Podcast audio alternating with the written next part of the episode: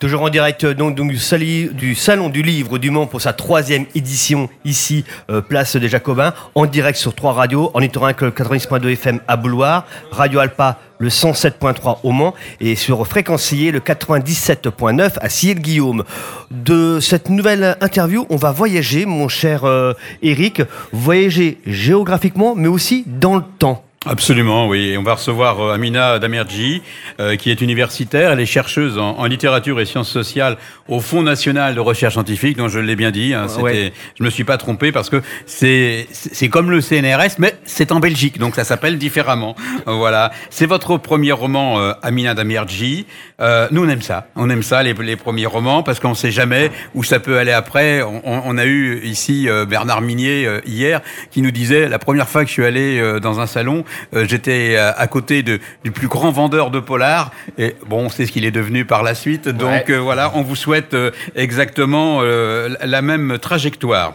Merci. Alors, laissez-moi vous rejoindre. C'est le titre de ce premier roman. Vous nous emmenez à, à Cuba, d'où le, le, voyage à travers l'espace, le, au, au, moment de Castro, des Barbudos, du Tché.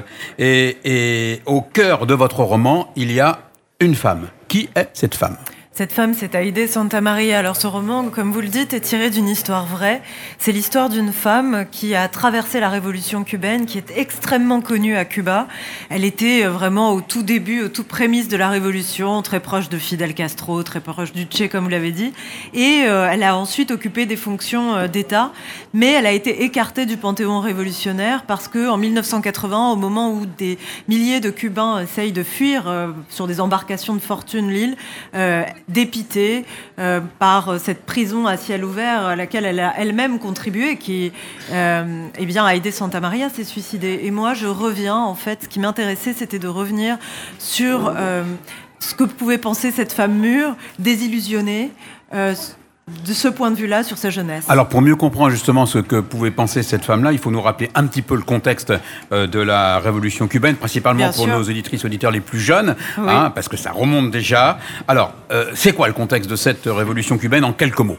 Donc il faut imaginer un pays qui était, euh, comme on le disait à l'époque, le bordel des Américains. Donc casino, euh, fiesta, euh, voilà.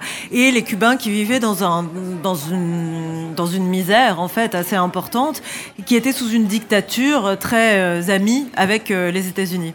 Et un groupe de jeunes gens qui étaient en fait, il faut imaginer des, des étudiants quoi. Fidel Castro était avocat, il y avait des étudiants en médecine et qui décident pour leur pays d'attaquer la seconde caserne de l'île. Alors ça nous paraît complètement invraisemblable aujourd'hui, mais à l'époque l'option armée était plus à portée de main et donc 150 hommes et deux femmes, dont cette femme, vont attaquer la seconde caserne de l'île et c'est le début de la révolution cubaine, plusieurs années de, de guerre jusqu'à la prise du pouvoir.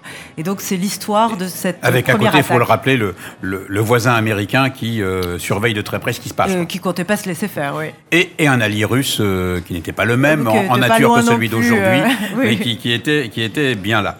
Alors, elle se confie donc en 80, donc quelques années euh, euh, après euh, la prise du pouvoir en fait par, par Castro, et elle est désenchantée. Alors de quoi est-elle désenchantée exactement?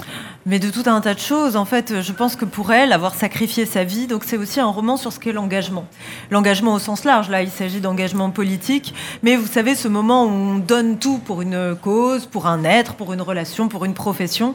Et à un moment donné, on se rend compte qu'on s'est enfermé dans son désir, que le désir, justement, n'est plus là, mais qu'on continue un peu machinalement euh, avec une forme de, de perte d'énergie. Et c'est un peu ce qui arrive à Aide Santa Maria quand elle voit qu'elle a sacrifié des années de sa vie euh, pour euh, créer un État, un régime que fuient ses propres concitoyens. Donc pour elle, c'est absolument dramatique.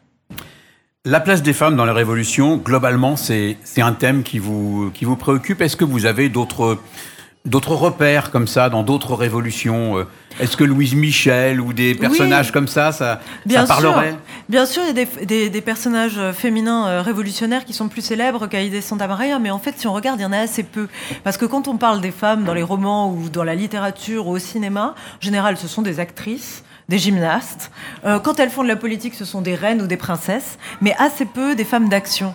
Et ce qui m'intéressait, c'était justement ça, une femme qui voulait transformer le monde et qui était plus intéressée par le changer plutôt qu'à être elle-même regardée. c'était son désir sur le monde qui comptait plutôt qu'être désiré. Et c'était ce profil féminin-là que je voulais écrire. Alors jusqu'à quel point a-t-elle été, comment dire, engagée? Euh, elle portait les armes. Euh. Elle a pris les armes dans la Sierra, oui, elle a recruté des gens. Alors c'est très drôle parce que ensuite les notes des services secrets de l'époque sont sorties. On pensait qu'elle était prostituée puisqu'elle donnait ses rendez-vous euh, aux militants dans des, dans des bordels, dans des hôtels de passe pour, bah oui, pour ne pas se faire voir, quoi. Et donc elle a fait tout un tas de choses. Elle était grande comédienne, donc pour passer les barrages, pour aller sur le maquis, elle prenait 10 kilos, elle se transformait, elle mettait des perruques. Enfin, elle est complètement incroyable cette femme. Elle était incroyable. Alors justement, c'est un personnage réel qu'on ne connaît pas, pas trop. Hein. En France, on, pas du on tout. connaît mieux Castro, voilà. les voilà. hommes. Les, les, hommes, voilà, vous résumez. C'est un homme qui parle, c'est pour ça que. Et très barbu, en plus. vous remarquez que tous les révolutionnaires cubains sont extrêmement barbus. D'où les barbudos, ça, bien Exactement. sûr. bien sûr. Alors, cette femme, donc, euh, elle, elle, est de chair, elle existe, elle témoigne. Euh, vous, vous écrivez quelque chose que vous appelez un roman. Oui. Pourquoi vous l'avez appelé roman et pas témoignage ou... Parce que justement, c'est ce qui, oui. Alors j'aurais pu, euh, en tant que chercheuse, écrire un livre d'histoire. Mais euh, à vrai dire, si j'avais voulu le faire, j'aurais été assez embêtée parce que les archives, au bout d'un moment, m'ont paru euh, assez limitées. Alors, est-ce que, les, alors justement, ces archives de la Révolution, elles existent? Elles existent. Elles, elles sont accessibles. Très peu. Il y en a qui ont disparu? Alors, ça se passe comment là-dessus sur la mémoire Une bonne partie était en déménagement à l'époque où j'y étais, et sinon il y a des archives qui ont été numérisées. Mais alors, il y a des choses qui m'ont paru un peu invraisemblables. Par exemple, quand Haïdé est fait prisonnière après cette attaque, et donc elle écrit une lettre à ses parents euh, où elle dit euh, voilà, apportez-moi des confitures, euh, apportez-moi euh, à manger, comment va ma petite nièce. Et puis elle s'arrête au milieu de la lettre et elle dit mais surtout aimez Fidèle et pensez que Fidèle est grand. Et puis elle reprend et les confitures à la fraise, etc. Et donc on peut se dire à cette époque-là, en plus Fidèle n'était pas du tout connu comme il l'est maintenant, et que ça a été un petit ajout. Enfin, c'est une hypothèse que c'est un ajout du censeur qui a ajouté ça là.